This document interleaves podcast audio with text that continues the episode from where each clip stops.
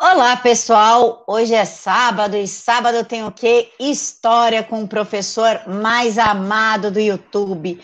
E o tema que vocês escolheram foi a independência dos Estados Unidos da América. Antes de passar a palavra para o professor, aproveitando o tema, na quinta-feira, dia 13, o Trump fez um ato histórico ele conseguiu selar acordo de paz entre os Emirados Árabes e Israel, inclusive com acordos de cooperação comercial. As coisas estão aí caminhando para uma outra independência pelas mãos de Donald Trump, com esse acordo histórico e o melhor, feito via telefone.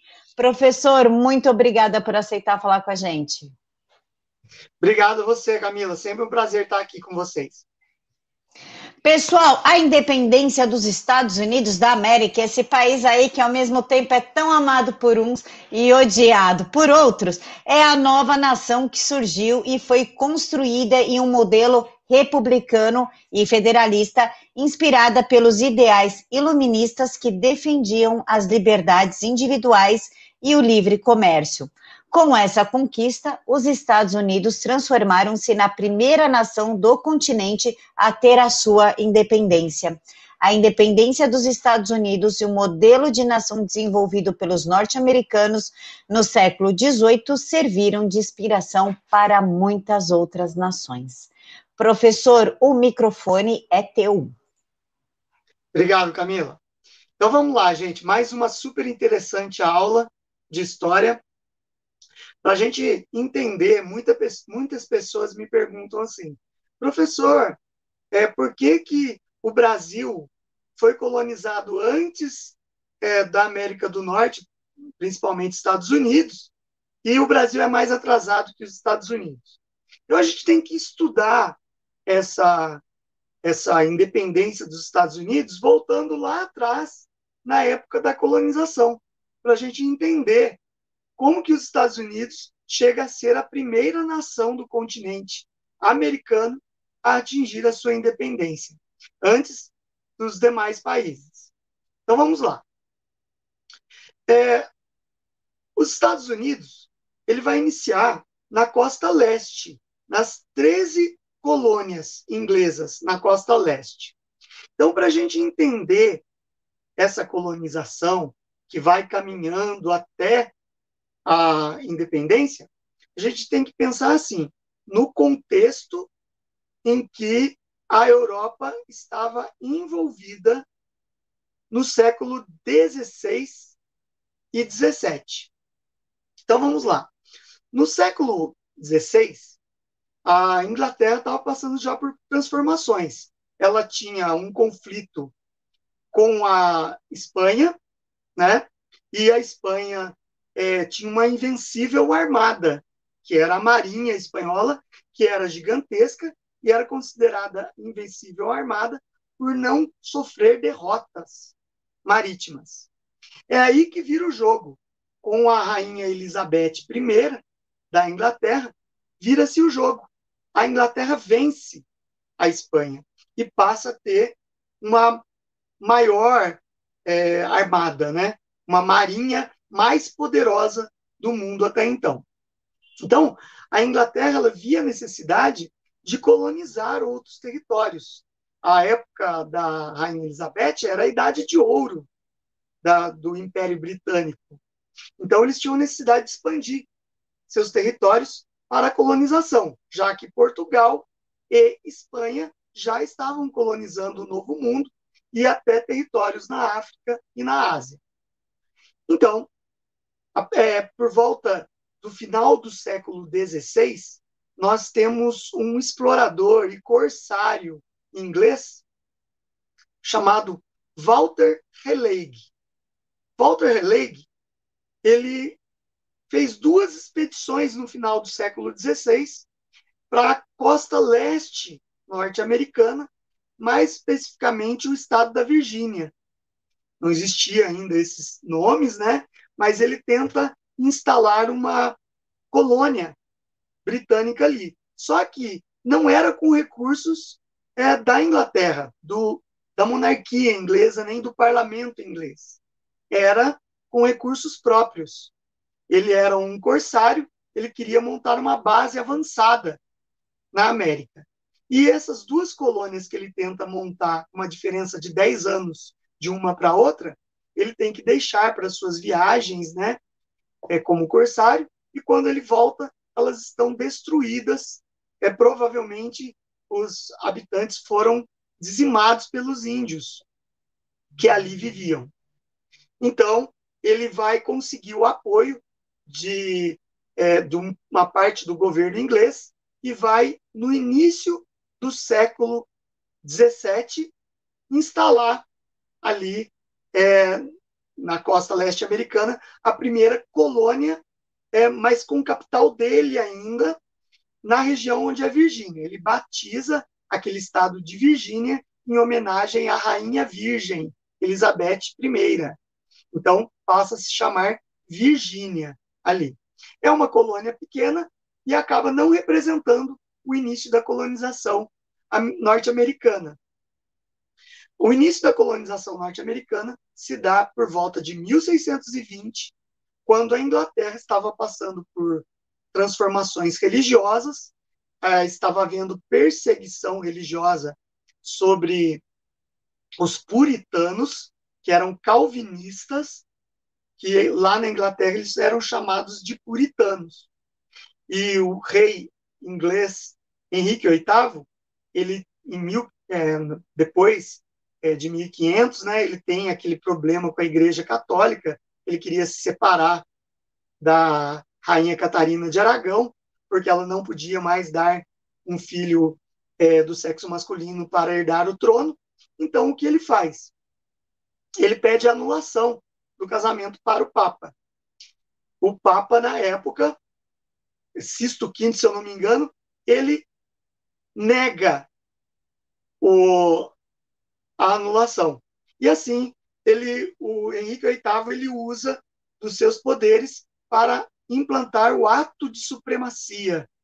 E esse ato de supremacia faz com que ele seja o chefe da igreja anglicana, ou anglicanismo, que ele próprio criou, certo? Com isso, ele é, confisca todas as terras da igreja católica na Inglaterra e ele também é, persegue as vertentes de outras religiões é, na Inglaterra. Quem não quisesse se converter era perseguido e morto. Então, os puritanos eles começam a procurar meios de sair da Inglaterra. Outro motivo que faz com que é, imigrantes saiam da Inglaterra para colonizar a América foi também o processo de cercamento dos campos.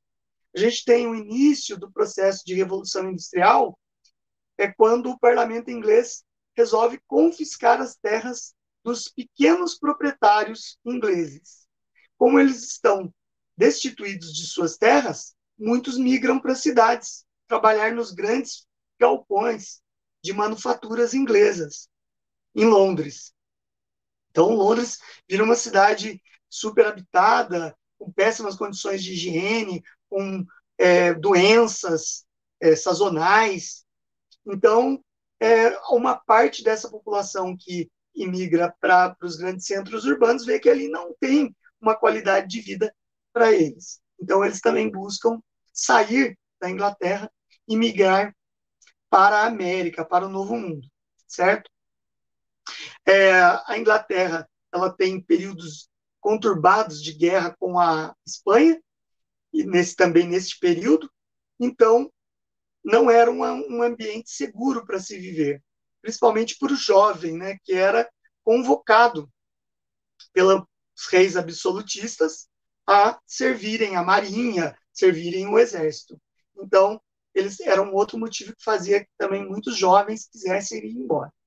Fato é que partiram da Inglaterra, iam partir dois navios, o Speedwell e o Mayflower, em 1620. Porém, é, duas vezes que eles tentaram zarpar da Inglaterra, é, houve problemas nessa saída e eles tiveram que retornar ao porto. Na prática, eram navios cargueiros antigos que estavam adaptados para levar passageiros. E o Speedwell, ele estava sofrendo com problemas no casco, infiltrações de água, que tornava a viagem, além de já era muito demorada, também muito perigosa. Então, eles resolveram é, deixar o Speedwell e embarcaram todos dos dois navios apenas no Mayflower, certo? E o Mayflower partiu para a América em 1620. Foi uma viagem conturbada, quase chegando já na região da Nova Inglaterra, né, que são as colônias do norte, a gente vai explicar daqui a pouco. Eles sofrem uma tempestade e acabam perdendo o mastro do navio e tudo mais e desembarcam em terra. É, os números divergem em algumas fontes, mas fala-se em 139 é, peregrinos. Era assim que eles eram chamados. Peregrinos ou pioneiros, certo? Eles desembarcam em Massachusetts, vai ser mais tarde chamado assim, o estado de Massachusetts, numa região chamada Cape Cod. Ali naquela região eles vão fundar a primeira cidade norte-americana em 1621, chamada de Plymouth, certo?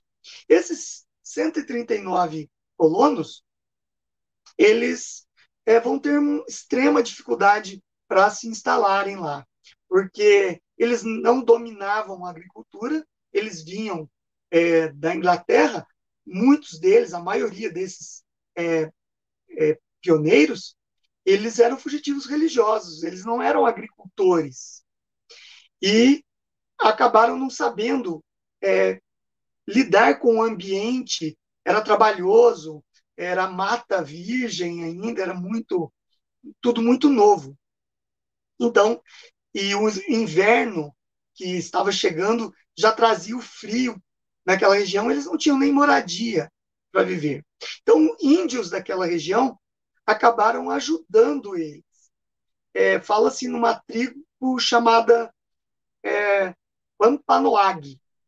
Os Wampanoag ajudaram os peregrinos, os primeiros peregrinos, fornecendo comida, ensinando eles como trabalhar a terra e praticar essa agricultura, a caçar animais e a construir cabanas com a madeira da região. Então, é, esse aprendizado ficou marcado é, na, no sentimento desses primeiros peregrinos que acabaram criando o dia de ação de graças, o Thanksgiving Day, em agradecimento, em ação de graças a Deus por terem sido auxiliados pelos nativos daquela região. Então ali começa o processo de colonização da América do Norte, dos Estados Unidos. Ok? Bom, fundada essa colônia, eles vai, vão começar a expandir, vão começar a chegar mais pessoas. A Inglaterra ela entra em sociedade com a Holanda nas companhias das Índias Orientais e na Companhia das Índias Ocidentais, que eram companhias de comércio marítimo, certo? É, além disso, foi decretado pela Elizabeth I os é, atos de navegação, na verdade foi antes, né?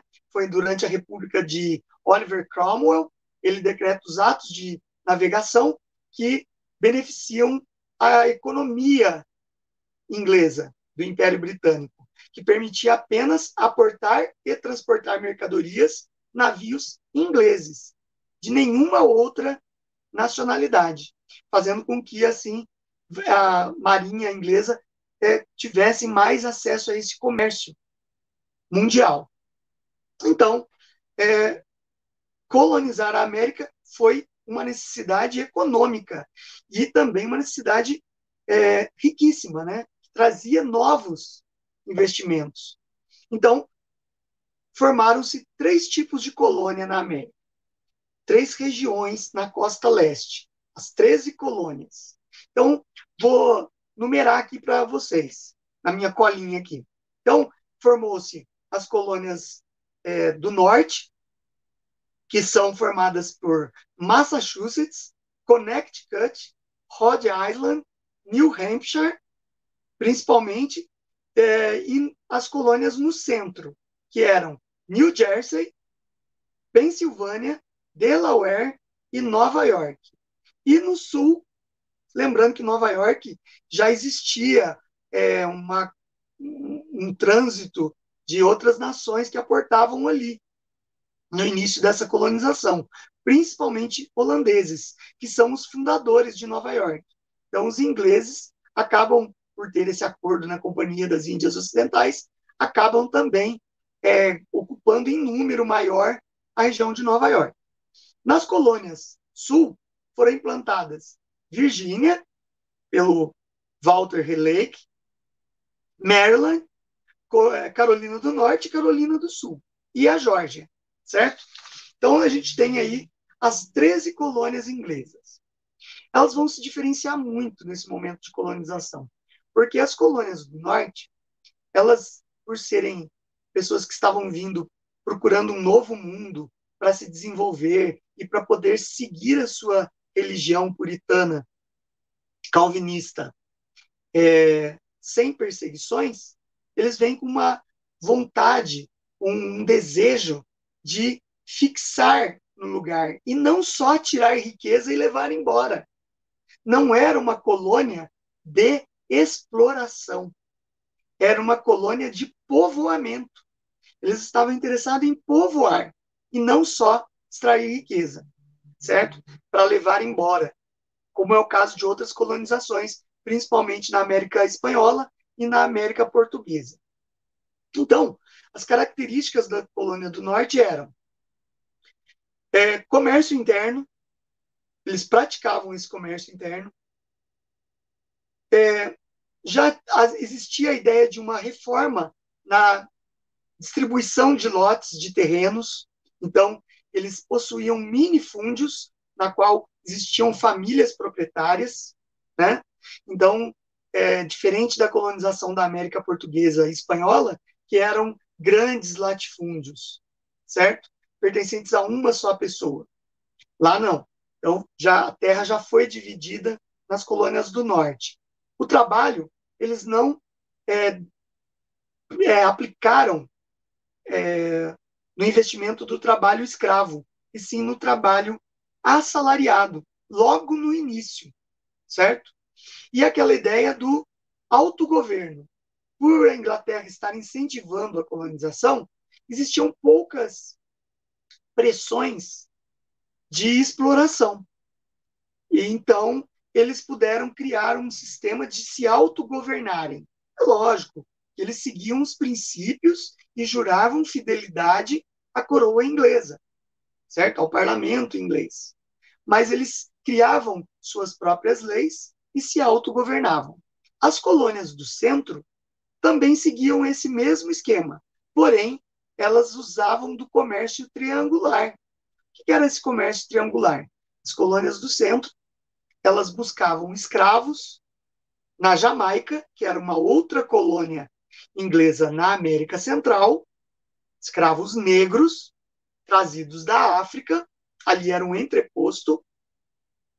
Eles compravam esses escravos ali e revendiam mais caros nas colônias do sul, isso era chamado de comércio triangular, certo? E nas colônias do sul, é, como eu falei, as colônias é, do centro, elas seguiam mais ou, menos, mais ou menos o mesmo esquema das colônias do norte, certo? As colônias é, do sul, elas eram de exploração. Elas seguiam o sistema plantation, que era usado aqui na América Portuguesa e em algumas partes da América Espanhola. O que, era o sistema de plantation? Ou plantation, né? Como fala. O plantation significava que eram grandes latifúndios agroexportadores com mão de obra escrava negra de origem africana é, e com um proprietário ou é, um proprietário de um grande latifúndio. Então, existiam alguns grandes latifúndios com poucos proprietários. E os poucos colonos brancos que vinham da Inglaterra para trabalhar nas fazendas é, tinham um trabalho um pouco melhor que os escravos, tá? Mas era um sistema mais escravocrata mesmo, né? no sistema plantation. Então, a gente tem um grande desenvolvimento de uma burguesia enriquecida no norte e um sistema oligárquico no sul. O sistema do sul era bem parecido com aqui da América Portuguesa, na, no sentido de colonização. E o sistema do norte, de povoamento lá nos Estados Unidos, era muito mais desenvolvido, certo? E existe um livro de um sociólogo do século XIX chamado Max Weber, a qual ele fala da ética protestante e o espírito do capitalismo. Ele se baseia exatamente nessa mentalidade das colônias do norte, que foram povoadas por puritanos calvinistas. Que eles tinham uma ética de desenvolvimento, uma ética de trabalho intenso para serem abençoados por Deus com o fruto do trabalho, não viam como pecado o lucro e a riqueza, porém deixavam de lado a ostentação, certo? Então eles tinham aquela ideia de transformar o lugar onde eles viviam num lugar rico e próspero para honrar a Deus, certo? Então as colônias do norte se diferenciam totalmente dos, das outras colônias de toda a América, certo? Bom, a situação ela começa a mudar com o tempo. Por quê? São colônias muito lucrativas no, no norte e no sul também, né? É, apesar de ser é, uma colônia de, de exploração no sul, ela era lucrativa para o Império Britânico, porque toda a produção, principalmente de fumo, de algodão, é, ia toda ser vendida na metrópole, através da Companhia das Índias Ocidentais. E daí eles levavam e redistribuíam para as outras colônias inglesas, tanto na Índia, na China e em, outros, outras regiões, na América Central. Então era lucrativa também. Porém, a partir do século XVIII, a Inglaterra vai se envolver na Guerra dos Sete Anos. O que foi a Guerra dos Sete Anos? A Guerra dos Sete Anos foi uma guerra contra a França. Na verdade, a França é, já estava dominando territórios na América do Norte também. A gente não pode esquecer que o trecho inglês da América do Norte é só a costa leste. Então, tinha trechos é, na, na América do Norte, principalmente no Canadá, na região do Canadá, e na região de Nova Orleans e Louisiana. Louisiana tem o nome de Louisiana em homenagem ao rei Luís da França, certo? Então, existiam duas colônias francesas ali na América. E a, o, Estado, a, o Império Britânico entra num confronto na Guerra dos Sete Anos contra a França.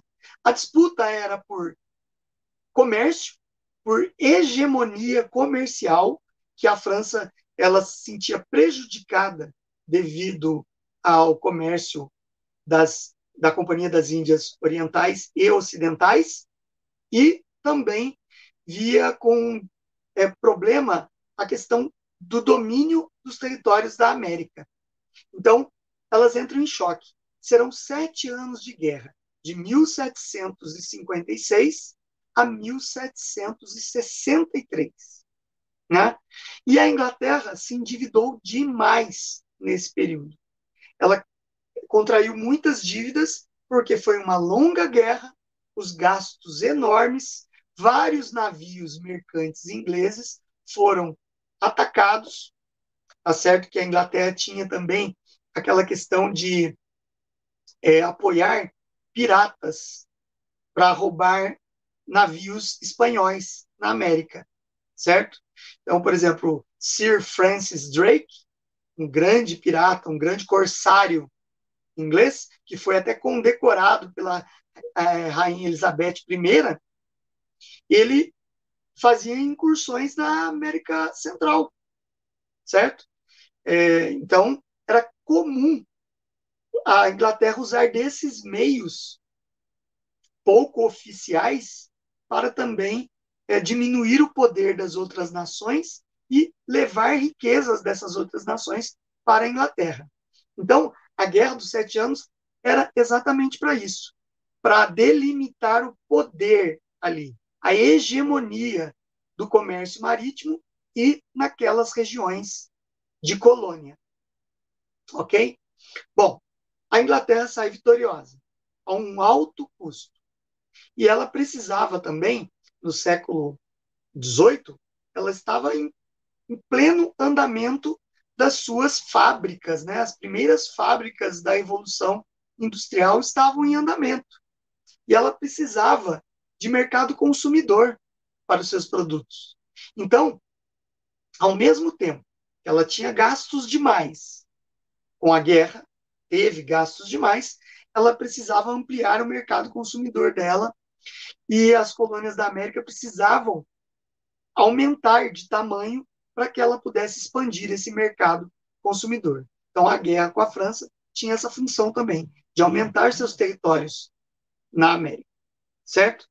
Saiu vitoriosa, com dívidas enormes, e ela precisava sanar essas dívidas, principalmente com a classe comerciante e com os primeiros banqueiros ricos da Inglaterra que financiavam o comércio inglês, financiavam a marinha mercante inglesa e financiaram muito das, das guerras, principalmente a Guerra dos Sete Anos.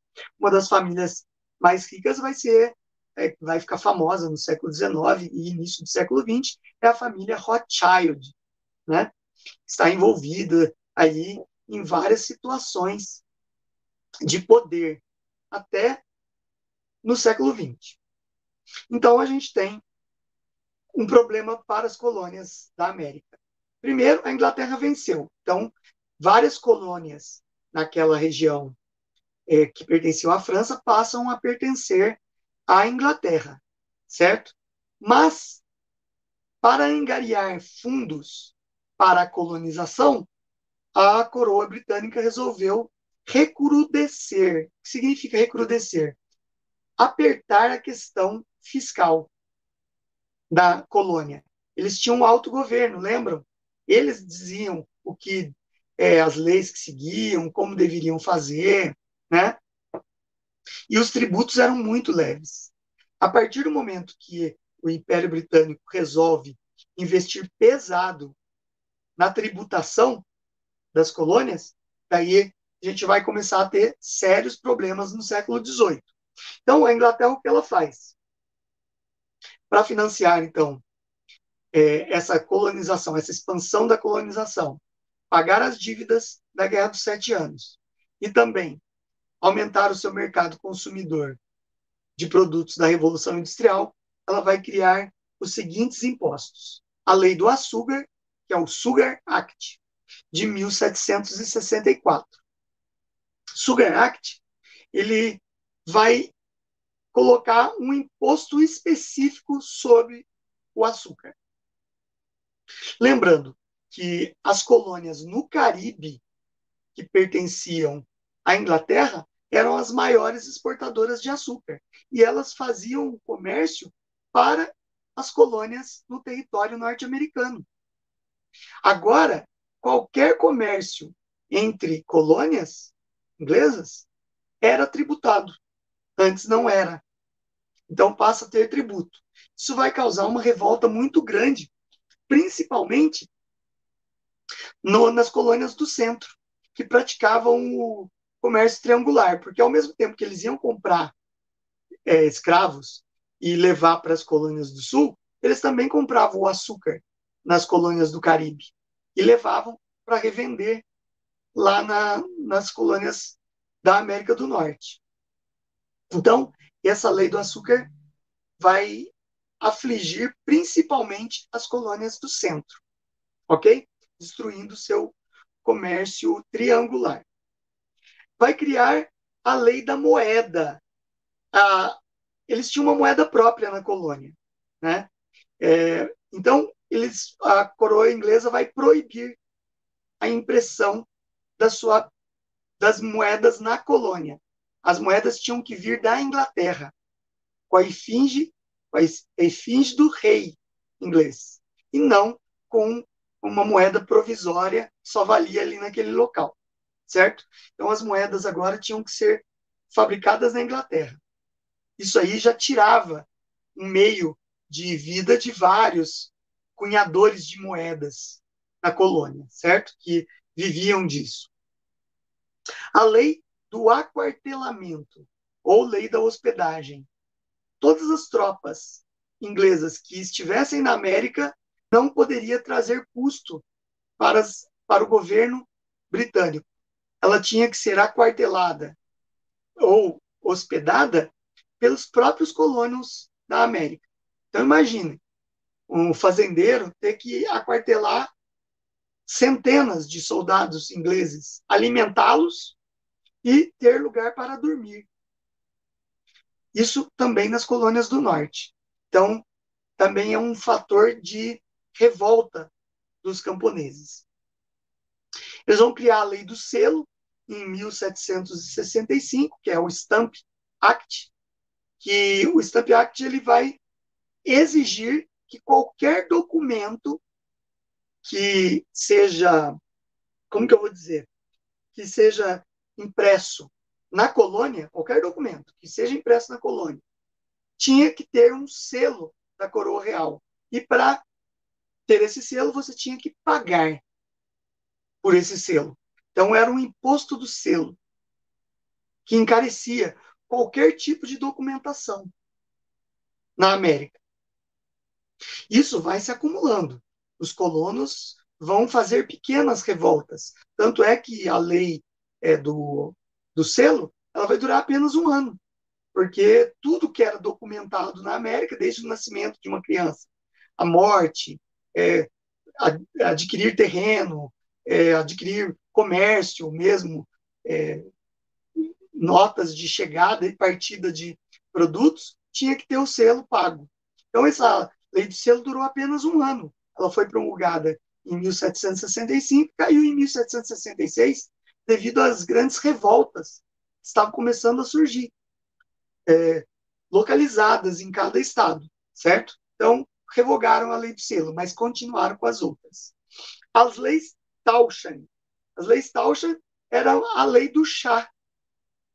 O chá era um grande produto inglês que vinha lá da Índia e era comercializado tanto na América Central quanto na América do Norte. E também no própria sede do, do Império Britânico, na Inglaterra. Então, o comércio do chá passou a ser tributado. E era um comércio um dos mais lucrativos, porque as viagens eram mais longas. Então, essa é, lei Taushan, que depois veio a ser a lei do chá de 1773, ela vai ser é, a mais vamos dizer, a, que mais gerou revolta entre os colonos, que deu origem a uma revolta dos colonos que foi chamada de Festa do Chá do Porto de Boston. Os colonos se vestiram de índios invadiram o porto de Boston, onde tinham vários navios carregados de chá, né? E antes que partissem esses navios, eles é, jogaram centenas de caixas de chá no no mar do porto de Boston, certo? Perdendo todo o carregamento e causando um prejuízo gigantesco para a coroa britânica.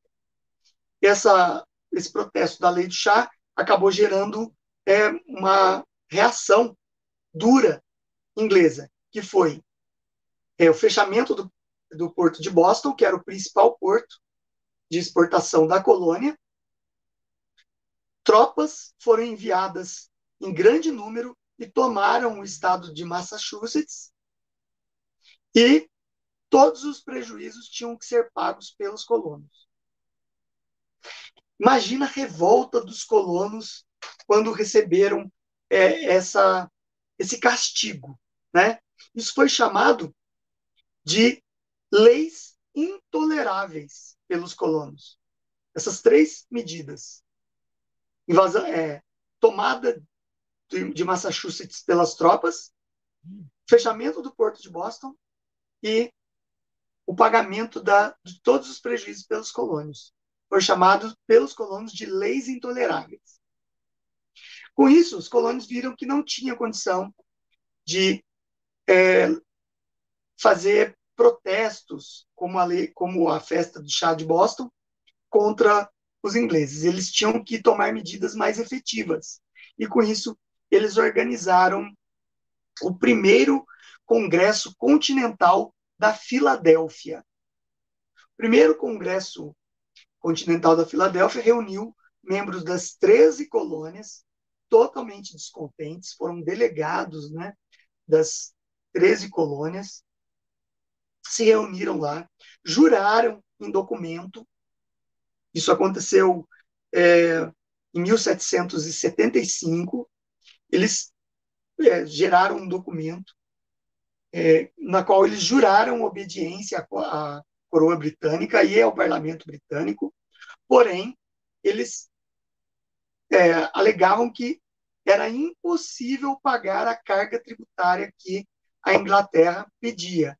E por isso eles se negariam a pagar a, a, essa carga pesadíssima e pediam que diminuíssem os impostos sobre a Inglaterra. A resposta dos ingleses, do parlamento inglês, do, é, da coroa britânica, foi mais repressão, mais tropas chegando na América. Porque eles já previam que ali estava gerando um, um processo de descontentamento que poderia gerar uma guerra. Então, mais uma vez, a coroa britânica não atende seus colonos e envia mais tropas. Só abrindo um parênteses aqui. No século XVIII acontece a, o iluminismo lá na, na Europa. Essas ideias iluministas estavam sendo difundidas pelo mundo e chegou até a América várias ideias iluministas com aqueles ideais de igualdade, liberdade e fraternidade que a gente vê é, de uma forma assim superficial como uma coisa boa, mas em nome desses ideais de igualdade, é, liberdade e fraternidade, se cometeram todos os tipos de aberrações contra seres humanos, né? É, desrespeito à fé religiosa, desrespeito aos templos religiosos, desrespeito à vida humana, mortes desenfreadas e tudo mais, principalmente na França, com a Revolução Francesa, que é fruto das ideias iluministas e, de, e que nasce dali todo o pensamento totalitário, né?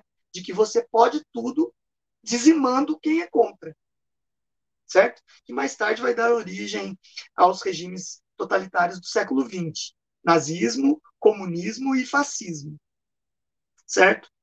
Bom, essas ideias iluministas chegaram na América, mas os americanos, por essa ética protestante, eles se apegaram muito à questão da liberdade, principalmente a liberdade de expressão. Né?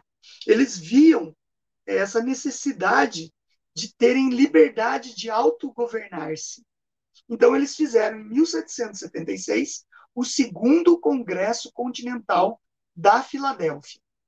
O segundo Congresso Continental da Filadélfia, de novo, reuniu membros das 13 colônias, só que agora eles mudaram o tom desse Congresso. Eles não juraram mais obediência à coroa inglesa. Pelo contrário, eles formataram ali um documento, que é um documento histórico norte-americano, que é, um, é, é o documento mais importante dos Estados Unidos da América, que é a Declaração de Independência dos Estados Unidos da América certo? A Declaração de Independência foi assinada por 13 signatários dos 13 é, estados coloniais é, norte-americanos, certo? Ali estava presente nomes importantes como George Washington, Benjamin Franklin, é, Thomas Jefferson, dentre outros nomes importantes da história norte-americana. São chamados de pais fundadores. Todos eles assinaram a Declaração de Independência, sob a égide de liberdade.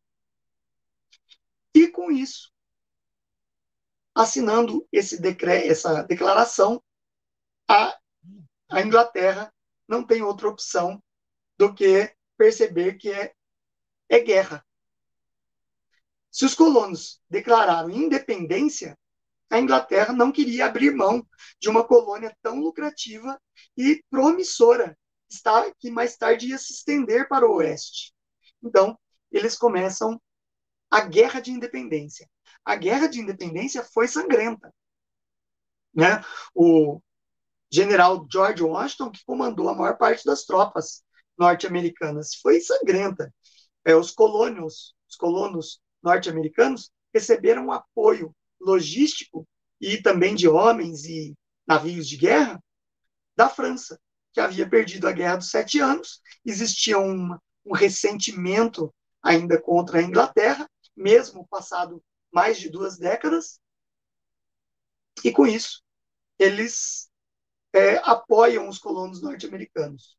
Né? E algumas, algumas tropas espanholas que também eram inimigas dos ingleses, lembram da é, vitória inglesa sobre a invencível armada, e por muito, muitas décadas no século XVII e no século XVIII, a Espanha era a maior inimiga da Inglaterra. Então, esse ranço, essa é, vontade de vingança, fez com que os espanhóis, ali também daquelas colônias espanholas perto das colônias inglesas, apoiassem os os é, guerreiros pela independência é, das colônias, certo?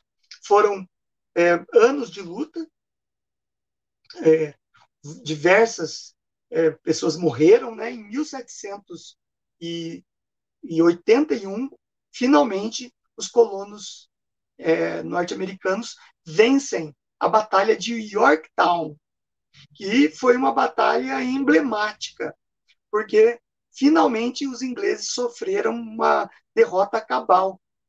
Foram derrotados de forma inquestionável. É, as outras batalhas que haviam, é, os colonos venciam uma parte da batalha, mas tinham que recuar. E isso dava tempo para as tropas inglesas se recuperarem e avançarem. Então era uma guerra tática de avanço e recuo dos dois lados. A batalha de Yorktown ela foi decisiva, porque é, Yorktown reunia maior massa de tropas inglesas na América. E não tinha como recuar. Ali era vencer ou vencer. E os colonos, com a ajuda dos franceses e de tropas é, enviadas pelos espanhóis, venceram a batalha. Com isso, a, consolidou a independência. Confunde-se muito na história a Declaração de Independência, assinada pelos 13 signatários em 1776, com a Constituição norte-americana. A primeira Constituição norte-americana só foi é, feita, redigida, em 1787, 11 anos depois da Declaração de Independência, certo? Então, da vitória em Yorktown, foi assinado o Tratado de Paris. Porque depois que você vence, você tem que é, fazer um tratado com entre os, o vencedor e os perdedores para estabelecer as relações diplomáticas de aceitação da independência. Certo? Porque mesmo perdendo a batalha, a Inglaterra poderia alegar que não aceitava a independência. Então, houve o Tratado de Paris de 1783. Esse Tratado de Paris é, foi o reconhecimento da coroa britânica da independência das antigas colônias na América do Norte, formando os Estados Unidos da América, certo? E nessa Constituição que logo depois começou a ser montada, ela se estabeleceu que os Estados Unidos teriam um regime republicano e federalista, certo? Uma coisa totalmente nova na, na América. todo o continente americano não havia passado por, é, por uma revolução que desse a vitória aos colonos e que fizesse do país é, um país independente. Lembrando que os mesmos ideais iluministas motivaram aqui no Brasil a revolta de Tiradentes, a Inconfidência Mineira, em 1792. Para vocês verem como essas ideias estavam pipocando na América. Certo? Então, foi um exemplo para todas as colônias de, é, da Espanha, da França e colônias espanholas, essa independência da América, certo? E os Estados Unidos vai é, nascer sob a égide de uma grande nação, porque a partir do século XIX, eles vão usar a doutrina do destino manifesto, que dizia o seguinte, a doutrina do destino manifesto. Lembrando que um dos preceitos dos calvinistas puritanos é a predestinação absoluta.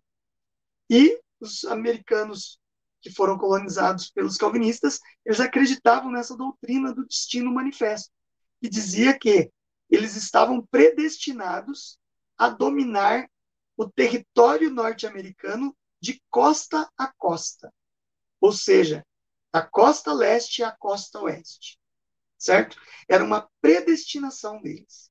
E isso se confirmou com a marcha para o oeste, que daí a gente vai ver toda aquela questão de conquista do oeste, do oeste selvagem norte-americano. Para que isso acontecesse, é lógico que eles tiveram que dizimar toda, quase toda a sua população indígena, né? Através de é, guerras que mataram milhares de índios é, e também deslocamento de povos indígenas de um, de um lugar para outro, causando miséria, e morte nessa caminhada de deslocamento gigantesca que eles impunham, ok? É, a independência dos Estados Unidos inspirou a segunda independência de um país da América das Américas, que foi a independência do Haiti em 1798.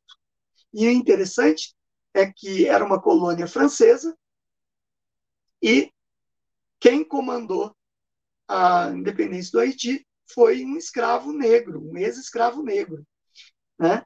Townsend Louverture, que é o nome dele. E foi inspirado pelos ideais iluministas e principalmente pela independência dos Estados Unidos. Estados Unidos, então, no século, depois do século XVIII, que ele conquista sua independência, no século XIX, ele conquista todo aquele espaço da, que ele ocupa hoje na América do Norte através de três mecanismos: conquista territorial através de guerra, principalmente contra a Espanha, dominando aquelas, aqueles estados do sul, ou compra de território. Alguns territórios foram comprados e alguns foram cedidos por acordos diplomáticos em troca de outras colônias em outros lugares, em outros lugares, certo? Isso na época dos ingleses. Quando eles já se tornam independentes, eles fazem acordos diplomáticos, na qual eles se comprometem a pagar por aquelas colônias, certo? Por exemplo, a Califórnia, a, é, os Estados Unidos comprou do México por 200 milhões de dólares. E a colônia depois rendeu 20 vezes mais porque descobriram ouro naquela região. E a corrida do ouro foi um dos fatores de colonização do território, né, de ocupação do território para o oeste, certo? Então ali nasce a grande nação dos Estados Unidos. No século XIX, além do destino manifesto estar completo, eles também criam a doutrina Monroe. Doutrina Monroe, a gente já falou em aulas passadas, em outros temas. Eles falam que a América é para os americanos, não do norte, tá? Mas América dos americanos. É, eles diziam que era preciso excluir a influência europeia da América para que os, os os moradores da América, né, das três Américas, fossem livres totalmente das influências europeias. E era um dever norte-americano garantir que a doutrina Monroe chegasse ao final, né, que chegasse a ser completa. É, alguns falam que era América para os americanos do norte, certo? Mas a verdade é que era também uma política de expansão da sua área de influência é, por todo o continente, tirando, excluindo a Europa daqui. Era um ambiente de imperialismo do século XIX, então era importante os Estados Unidos aumentarem esse seu imperialismo ali. Tá? Então a gente encerra aqui falando que com a independência dos Estados Unidos consolida-se a maior nação capitalista do mundo. Lembrando, com a sua independência, ela, ele, os Estados Unidos da América ainda estava inferior ao Império Britânico, que era um império onde o sol nunca se põe, e tinha colônias no mundo inteiro. Só que, à medida que o tempo vai passando e vem a Primeira Guerra Mundial no século XX, a Inglaterra perde essa hegemonia e os Estados Unidos sobressaltam como a grande potência a partir daí. Então, você vê que, em pequeno prazo de tempo, depois da sua independência, os Estados Unidos se consolidou como uma grande nação, mais poderosa militarmente, politicamente e economicamente no mundo. Ok? E antes da gente terminar, só citar. Vocês viram a questão da colonização? A colonização norte-americana, basicamente, pensaram em povoar e fazer aquele território prosperar para que eles vivessem lá com essa prosperidade. No Brasil, pensou-se em apenas ocupar o território para explorar e levar toda a exploração. É, cana de primeiro pau-brasil, depois cana-de-açúcar, depois ouro, para fora do Brasil, certo? Para as metrópoles, para a metrópole portuguesa. Aí está a diferença de colonização e talvez aí resida o fato da diferença também de progresso, né? de de avanço é, civilizacional entre comparando os Estados Unidos da América e o Brasil. Então, Camilo, acho que dá para encerrar por aqui. Já são 52 minutos de aula. Professor, primeiro lugar, muito obrigada. Professor, como eu disse no começo do vídeo, é, os Estados Unidos hoje promoveram um acordo histórico é, como o senhor analisa esse acordo de paz entre Israel e os Emirados Árabes Unidos? E como o senhor acha que daqui para frente vai ficar a política desse, desses dois países? Olha, deixa eu só fazer um, uma, uma, um contexto histórico aí desse acordo. A gente tem que lembrar que na época do Clinton houve um acordo entre o Yasser Arafat, ele não é do Emirados, né? ele é da OLP, né, é, da Palestina, da, da Organização Palestina, da Libertação da Palestina, OLP, e o Isaac Rabin, que era o primeiro-ministro de Israel. Foi um acordo na Casa Branca com o Bill Clinton que fez eles assinarem esse acordo, acabando com os conflitos entre palestinos e israelenses. Isso foi fadado ao fracasso foi um acordo mal amarrado, foi um jogo midiático em que nem a OLP respeitou o tratado, deixando com que a Intifada e diversos outros grupos, como o Hamas, surgissem e aterrorizassem aquela região. E, em contrapartida, Israel devolvia com mísseis combatendo esses territórios onde abrigavam os terroristas. E, por incrível que pareça, o Bill Clinton foi é, é, foi cogitado para Prêmio Nobel da Paz, né? Naquele período. Então vocês veem um absurdo. Agora, esse acordo em que o Donald Trump realiza com os Emirados Árabes, ele está amarrado da seguinte forma. Hoje, ah, vocês podem reparar que no mercado, na, no noticiário internacional, o Oriente Médio ele sumiu praticamente de uns anos para cá. Depois que você que os, os governos norte-americanos seguiram o dinheiro e desmantelaram diversos grupos terroristas, como a Al-Qaeda, dentre outros, lá vinham do Oriente Médio, os países do Oriente Médio começaram a se sentir mais livres de se aproximar do, da política norte-americana. E, em contrapartida, o Donald Trump ele tem uma visão muito grande de economia daquela região e ele tem aquela ideia da teoria do dominó. Se ele consegue fazer um acordo de paz com os Emirados Árabes, vai influenciar em novos acordos de paz com outras nações da, do Oriente Médio. Essa é a grande expectativa desse acordo de paz, que, como a Camila falou, é histórico e deve repercutir em outros países que querem relações comerciais, que querem a paz para prosperar o comércio e a política daqueles países. Ok? Então, eu acredito que seja isso, Camila.